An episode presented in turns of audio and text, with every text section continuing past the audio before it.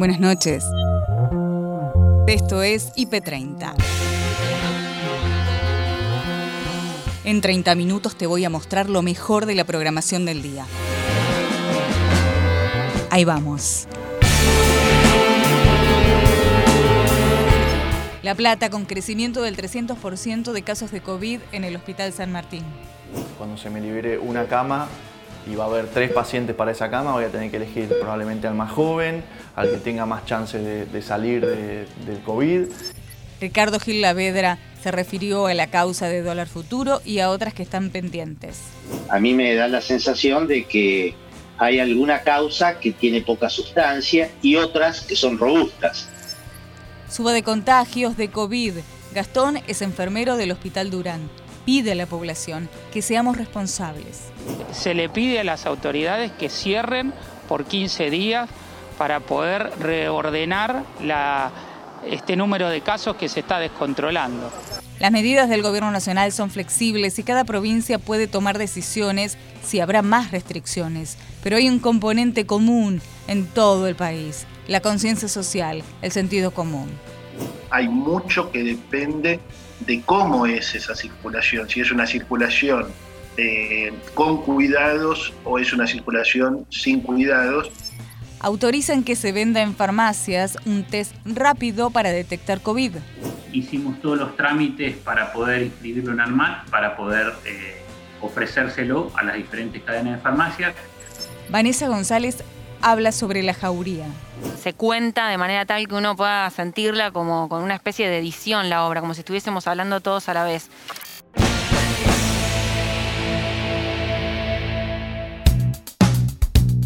Lo importante y lo destacado, lo que tenés que saber, lo encontrás en IP Noticias, edición central. Noelia Barral Grijera, Gabriel Sued. Así hablaba el presidente Alberto Fernández, restricciones más duras de las que esperábamos, sobre todo con el anuncio de la suspensión por dos semanas de clases presenciales en el área metropolitana de Buenos Aires, la comunidad educativa más grande del país. Millones de niños, niñas, adolescentes que durante dos semanas vuelven a las clases virtuales por decisión del presidente que le facturó a los gobernadores y a los sí, no, hacerse cargo de tomar las medidas necesarias para frenar esto que el gobernador Kisilov había calificado como un tsunami de casos, más que una segunda ola, eh, y es por eso que el presidente hizo estos anuncios.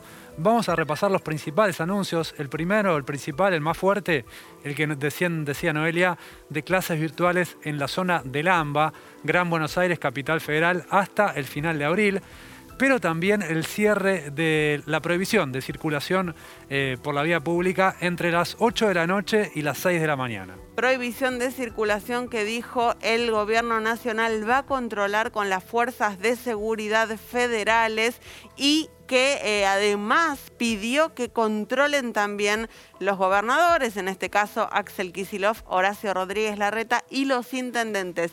Les pedimos que fiscalicen, necesitamos que fiscalicen, fue la palabra que utilizó el presidente Alberto Fernández, convocando a las otras instancias de gobierno también a controlar estas medidas. Todos los comercios deberán cerrar sus puertas en el área metropolitana de Buenos Aires a las 7 de la tarde, una hora antes de que comience la prohibición de circulación por la vía pública. Quedan suspendidas también las actividades recreativas, sociales, culturales, deportivas y religiosas en lugares cerrados. Atención con esto, después del decreto publicado el viernes último, se había reducido la capacidad de eh, realizar actividades, eh, este tipo de actividades puntualmente en lugares cerrados. El aforo era para el área metropolitana de Buenos Aires del 30%. Bueno, ahora ni con aforo del 30%.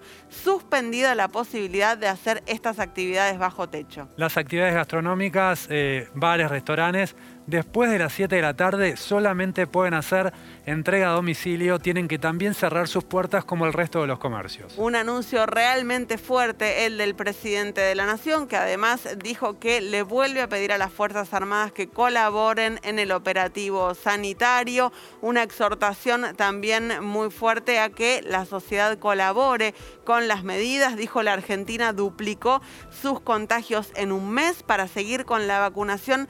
Necesitamos inexorablemente restringir los encuentros sociales y dijo, el esfuerzo que estamos haciendo parece insuficiente a la luz de cómo están aumentando los casos. Un llamado del presidente también al cuidado individual. Dijo que si bien eh, no se puede circular a partir de las 8 de la noche, hay que tratar de que hasta esa hora los cuidados sean eh, bien cumplidos, que sean fundamentales.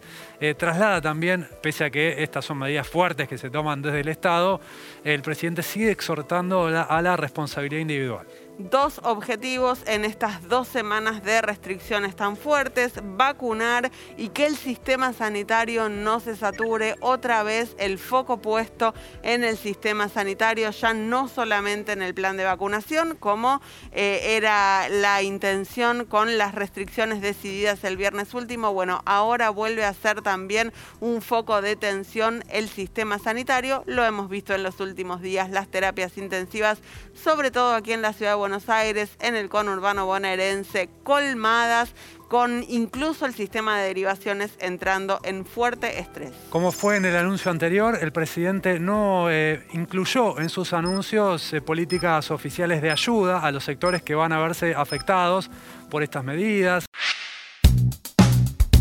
En IP Noticias, primera edición, conocemos la lucha contra el COVID en primera persona, en el Hospital San Martín, en la ciudad de La Plata cuando se me libere una cama y va a haber tres pacientes para esa cama, voy a tener que elegir probablemente al más joven, al que tenga más chances de, salir del COVID y la verdad que va a ser una situación eh, bastante desagradable. Nunca me, pasó, nunca me pasó tener que elegir a quién voy a ayudar con, con lo que sé hacer.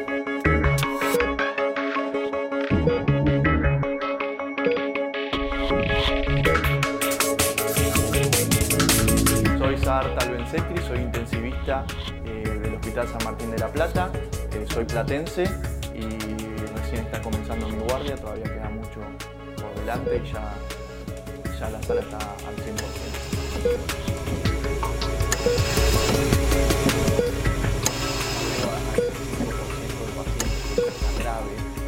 de 100 pacientes que se contagian, 5 llegan acá. Ahí está la fila de hisopados. Un buen parámetro para situación estamos epidemiológica es hablar con la gente en la cola que viene a hacerse los testeos, los hisopados, porque es que viene. ¿Estás viniendo por síntomas o por, porque has tenido contacto estrecho? contacto estrecho y estuve con dolores de cuerpo y un poco de fiebre. Hoy estuvimos viendo que de setenta y pico de pacientes que habían venido hoy, eh, más, de, más de 50, o sea, casi dos tercios, eh, estaban por síntomas. Eso indica que es muy probable que estén infectados, mientras que el resto era por contacto estrecho. ¿Cuánto venimos eh, hisopando hoy? 73. ¿Cuánto están esperando? ¿Mucho? Dos horas y media. Nosotros estamos vacunados, te diría el 100%, la poca gente que se ha visto en los medios que lamentablemente ha fallecido, personal de salud que no confió en la vacuna, pensaba que, había, que era mala. Nosotros por suerte estamos todos vacunados, no conozco a nadie que ya no haya decidido eh, ya vacunarse. ¿Están para, para pronar ahora? Particularmente en La Plata ahora estamos, somos uno de los epicentros de, de, de explosión de casos. Estamos todos los días superando los récords de los días previos, tanto en privado como en público estamos saturados. Y la verdad que sí, estábamos todos preparados, ya sabíamos que iba a pasar esto, que era inevitable viendo la circulación de gente que había. No hay duda que la gente tiene que trabajar y tiene que, salir, pero también hubo mucha irresponsabilidad eh, y falta de empatía para, para la gente mayor, para nosotros, para con nosotros, que, no nos queda otra que, hacernos cargo de toda esta situación.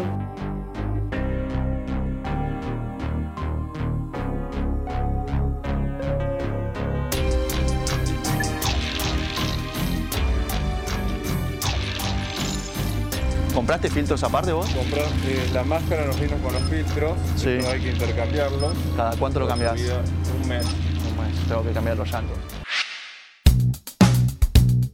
Redacción IP, Andrés, Patricia y Leandro conversaron con Ricardo Gilavedra. El exministro de Justicia se refirió al reciente sobreseimiento de la expresidenta, a los otros funcionarios y también dio su opinión sobre las políticas económicas que no deberían ser judiciables. El Tribunal de Casación hizo una interpretación flexible de una norma en la cual si aparecen algunos elementos sobrevinientes, este, se puede no entrar a juicio y se puede finiquitar la causa y sobre la base de una pericia que se había practicado ya con el expediente elevado a juicio, que establecía la ausencia de perjuicio, bueno, entendió que correspondía sobreser.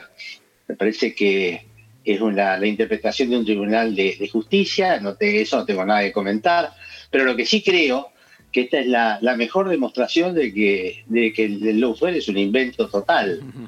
Eh, los, lo que ocurre en las causas, incluso las eventuales eh, anomalías o, cuestiones que se susciten, se resuelven dentro de ah, ¿Lo tenemos? ¿Lo tenemos? mecanismos regulares. Porque lo contrario es de lo contrario es, es lawfare cuando son en contra y es, la justicia cuando son a favor, lo cual es una cuestión absolutamente absurda. Doctor, sí es verdad que durante la instrucción de la causa esta pericia que ahora parece reveladora no se había hecho. Pero la admitió el Tribunal de Juicio. Es decir, este, a ver, cualquiera sea el mérito de la decisión que se tomó en la instrucción de decirle esta pericia hágalo en el juicio, el Tribunal de Juicio la admitió, antes incluso de, citar a la audiencia. Con lo cual la propia justicia admitió que se realizara esta, esta pericia antes del juicio. Y sobre la base de sus resultados, ahora en la casación este, termina el expediente. Es decir, se resuelven las cosas dentro del ámbito natural en el que deben resolverse. Doctor Gilavera, por estas horas y a raíz de esta causa, ya venía charlándose igual con anterioridad, eh, se pone sobre la mesa la discusión de si son judiciables, judicializables o no las, las cuestiones de política económica, en este caso, eh, en su momento dólar futuro, y hoy vinculado a la querella criminal que presentó el Poder Ejecutivo contra el gobierno de Mauricio Macri por el tema del Fondo Monetario Internacional y la toma de deuda. Eh, ¿Qué evaluación hace usted de esa presentación judicial? ¿Son equiparables los casos? ¿Son cosas distintas? Eh, bueno, a ver, yo no conozco en detalle la, causa del lo del futuro, no conozco su desenvolvimiento. Según tengo entendido, la, denuncia fue por eh, que el directorio en ese momento del Banco Central estaba vendiendo dólar a un valor muy inferior al que estaba en la plaza de Nueva York, creo, y que esto le estaba causando perjuicio al Estado, ¿no? Eh, me parece que lo imputado en ese caso fue una administración fraudulenta, algo por el estilo. Eh, por supuesto que creo que las decisiones de política económica no, deben ser judicializadas, eh, pero, me parece que hay otra anomalía respecto de la famosa esta querella de la deuda externa, en la cual se hace contra los funcionarios argentinos y se dice que quedan excluidos los funcionarios del Fondo Monetario. En verdad, si eventualmente si hubiera algún delito es cometido por todos, por el Fondo Monetario y por la autoridad argentina. ¿no? En IP Noticias, primera edición, un enfermero del Hospital Durán habla de la situación que se está atravesando. Acaba de finalizar su jornada y mi pregunta va más que nada, ¿cómo fue el día de hoy y si tiene miedo que esto se vaya un poco de las manos? Bueno, mira, fue una jornada extenuante. Eh, actualmente la terapia intensiva de COVID tiene 16 pacientes y están por abrir la nueva terapia, la que fue refaccionada. El problema es que es con la misma gente, entonces este, están sobrecargando al personal de enfermería ya que no ingresaron. Las presiones por abrir son muchas, pero la gente no ingresa. ¿Podés resaltarnos cuánto trabajan por jornada ¿Cuántas personas? Y en la, en la terapia 1 hay seis personas por turno y quieren dejar cinco para trasladar esa persona que, que sobra para la nueva eh, terapia, ¿no? ¿Querés hacer recalcar algo para que la gente tenga noción de cómo están trabajando, trabajando ustedes tan intensamente y si además querés pedirle un favor para que sepan cómo está la situación justamente en cada hospital? Sí, bueno, a ver, a la población que se cuide, que, que tenga conciencia extreme los medios de cuidado, el, distanciamiento social, son las cosas básicas que se vienen repitiendo del año pasado. Evitar las, reuniones innecesarias y a las autoridades que por favor, al ministro de Salud, eh, que, que haga los ingresos, que haga lo que prometió eh, y que se, que se junte con los trabajadores. Eso es lo que necesita para finalizar que sea más estricto, que cierren al menos un par de días o sentís que hay otra, otras opciones para no llegar a ese límite? No, no, el número de, de infectados cada vez es mayor, distintos profesionales, distintas áreas, público y privado, se viene repitiendo lo mismo. 27.000 casos es un número extrema, extremadamente grande. Se, se le pide a las autoridades que cierren por 15 días para poder reordenar este número de casos que se está descontrolando. Muchísimas gracias, Gastón. Bueno, esas eran las palabras Ivana Rocío de que están agotados y realmente los casos siempre son más y son siempre positivos, a pesar de que vienen algunos con síntomas, la mayoría dan eh, positivo con coronavirus. El antropólogo Alejandro Grimson, asesor del gobierno, en IP Noticias Edición Central se refirió al estado de situación sanitario que estamos atravesando, a lo que habló en las reuniones con expertos y a lo que cada uno de nosotros puede hacer desde el cuidado personal que lo transforma en un colectivo. Evidentemente estamos en un momento que todo el mundo lo sabe, de, un incremento muy grande de los casos. a mediados del mes de marzo, el presidente en su cadena nacional explicó que, eh, había tres situaciones desafiantes, ¿no es cierto? Una de ellas era justamente la llegada de la segunda ola y otra de ellas era justamente la cuestión de las nuevas variantes eh, que, estamos viendo en distintos lugares y en distintos países y ya también en la Argentina. Entonces, obviamente se están incrementando muy rápidamente eh, los casos el gobierno, como todos sabemos, el miércoles pasado el presidente anunció las nuevas medidas que, se iniciaron el viernes de la semana pasada y allí, digamos, el presidente fue muy claro ¿no? respecto de que eh, todo este proceso, eh, que seguramente, si por lo menos si miramos los países que atravesaron la segunda ola, vemos que es un proceso que no, no lleva semanas, sino que lleva meses, eh, va a depender el resultado de todo este proceso de las medidas que vaya tomando el gobierno, que como vos bien dijiste, está monitoreando todos los días en distintas reuniones y con toda la información,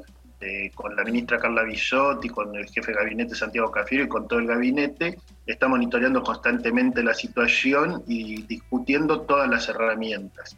Eh, que tiene el gobierno para, para abordar esta situación. Junto con eso, el segundo punto que señalaba el presidente la semana pasada es que es clave eh, el papel de las jurisdicciones para el efectivo cumplimiento de esas decisiones, al margen de que obviamente, como lo especifica el decreto, eh, las, medidas de restricción que anunció el presidente de la Nación son restricciones mínimas y están autorizados todos los gobernadores y gobernadoras y el jefe de la ciudad de, gobierno de la ciudad de Buenos Aires a incrementar esas medidas en función de sus realidades epidemiológicas concretas. Y en tercer lugar, esto va a depender de qué haga la población y cuál sea la conducta social. O sea, efectivamente, yo soy un investigador, un docente de, de las ciencias sociales, y efectivamente muchas veces se plantea que hay una suerte de matemática entre la circulación y los contagios y en realidad también tenemos que ser conscientes que en el medio hay mucho que depende de cómo es esa circulación, si es una circulación eh, con cuidados o es una circulación sin cuidados, si es una circulación eh, donde se están cumpliendo las medidas o donde no se están cumpliendo las medidas. Y, en ese sentido, digamos, es clave pensar eh, cada una y cada uno de todos los argentinos y argentinas cuál es nuestra conducta y en qué medida esa conducta realmente está tomando en cuenta todas las recomendaciones que se vienen haciendo y todas las disposiciones y medidas del gobierno nacional o de cualquier otro gobierno provincial que se implementen en cada jurisdicción. Alejandro Mancilla explicó a Agustina y a Nacho cómo funciona el test rápido para detectar el COVID-19. Esta es la caja que, viene. Ok. en- eh, es una caja individual y que trae el test, ¿sí? Vamos a abrirlo. Dale. Es como los test de, de drogas o los test de, de- de orina, ¿sí? Y con ello... Un reactivo parecido al, test- al test de embarazo, que por ahí es más conocido para la población que el de drogas. Exactamente, tal cual. Después viene el hisopo. Sí. ¿sí? individual, Ok. es todo con, sellado con óxido de etileno, esterilizado.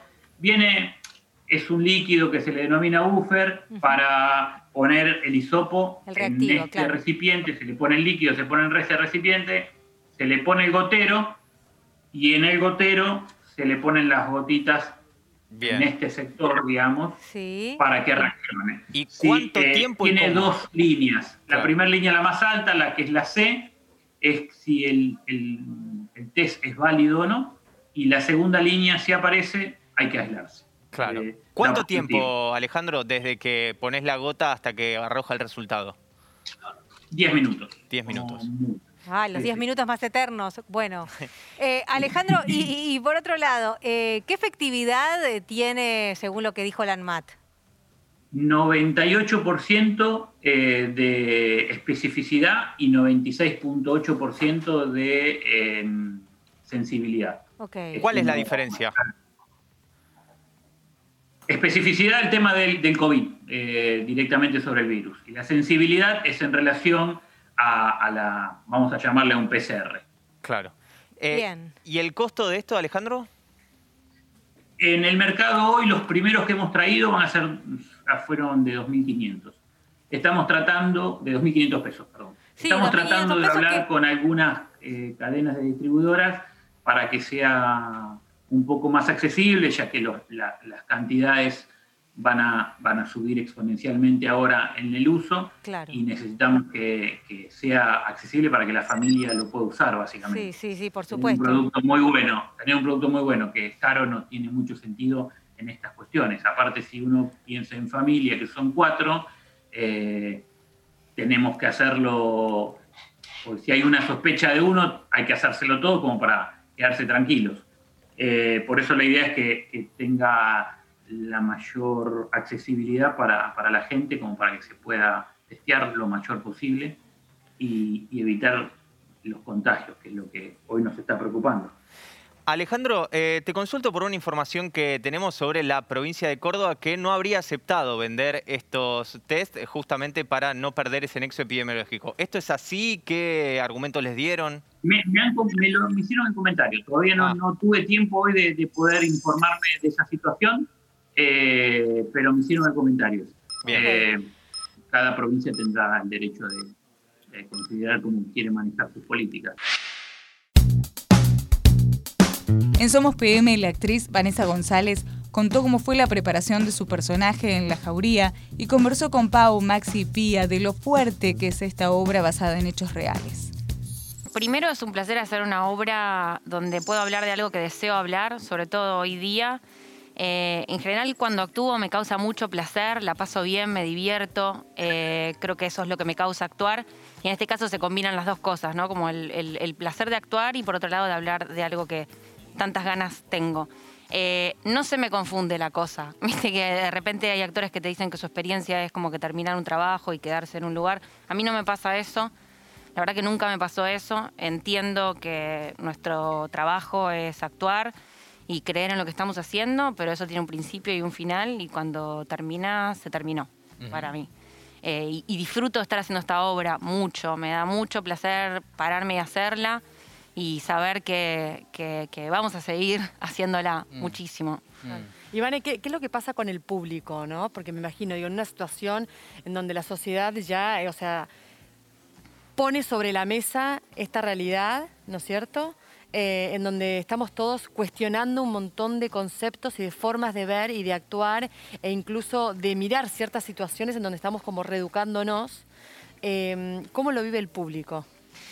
Mira, es una obra donde cuando la hacemos percibimos que causa mucho silencio, como mucha atención, y sucede que cuando termina la gente no, no aplaude. Como, es re loco eso, porque cuando termina, uno siempre que termina actuar es como, bueno, a ver, gustó, no gustó, y sucede que en esta obra hay como un silencio rotundo, Y mucha gente que conocemos y tenemos confianza nos dicen es que termina y no, de verdad, como no te dan ganas de aplaudir eso, no te dan ganas de aplaudir lo que sucede, que eso cada día sea algo que se repita y esté más cerca, en, lugar de, ser una realidad que se nos aleje. Eh, entonces creo que, es bastante fuerte lo, que pasa con el material. Eh, también es una obra corta, ¿no? Dura una hora, una hora, es compacta, es dinámica, eso ayuda a que se avance en el relato y, que no sea, digamos, como una piña tan, tan fuerte, ¿no?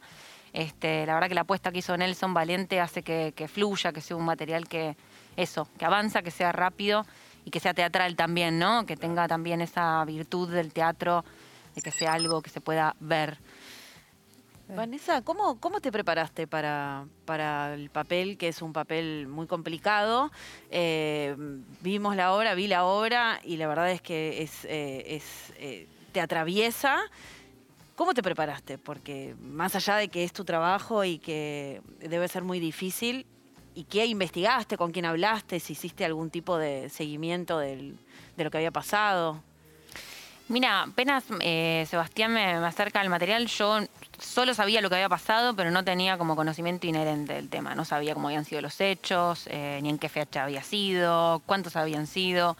bueno, empecé a, a, ponerme a a tanto con el tema, eh, averiguar, sabía que no había ninguna imagen de ella, ella decidió que eso no pase, no salir a hablar, que no se vea su cara.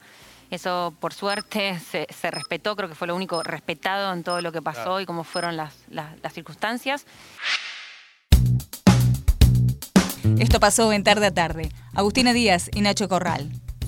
Vamos a hablar de las clases, de la presencialidad, esta medida de fuerza que algunos gremios decidieron hoy aquí en la Ciudad de Buenos Aires y en algunos lugares también de la provincia de Buenos Aires. Estamos en comunicación con Sergio Romero de UDAE, representante de los docentes, por supuesto, para conocer su mirada. ¿Cómo te va, Sergio? Somos Nacho y Agustina aquí en IP.